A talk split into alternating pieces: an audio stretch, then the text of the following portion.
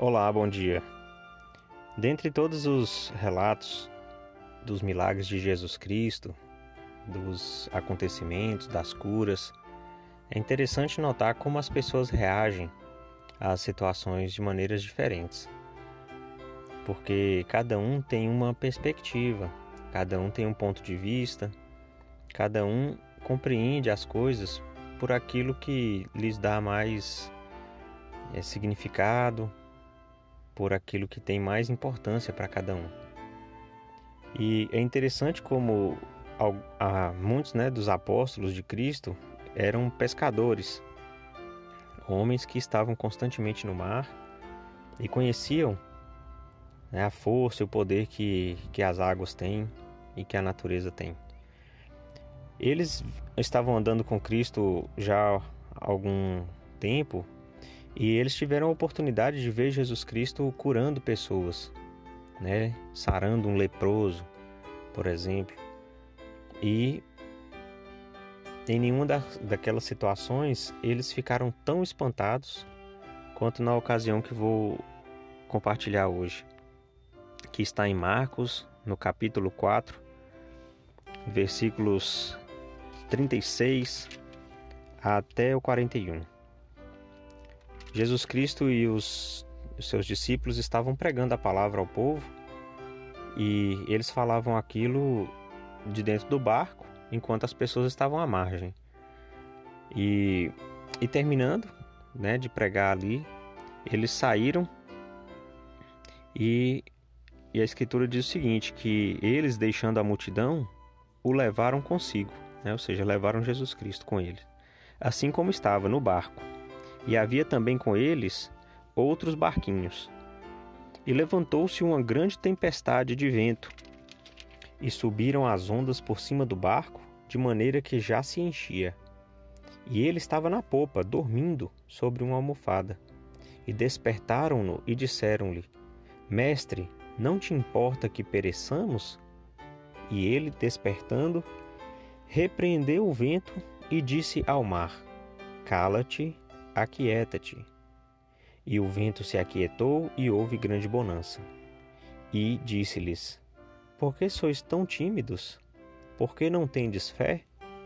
E sentiram um grande temor e diziam uns aos outros: Mas quem é este que até o vento e o mar lhe obedecem? Então eles não se espantaram tanto quando ele curou, quando ele é, abençoou as pessoas, né? E, e eles se espantaram tanto quando ele acalmou a tempestade. Por quê? Porque a tempestade, o vento, as, as, as agitações, as ondas que eles estavam acostumados a enfrentar eram para eles algo de grande impacto.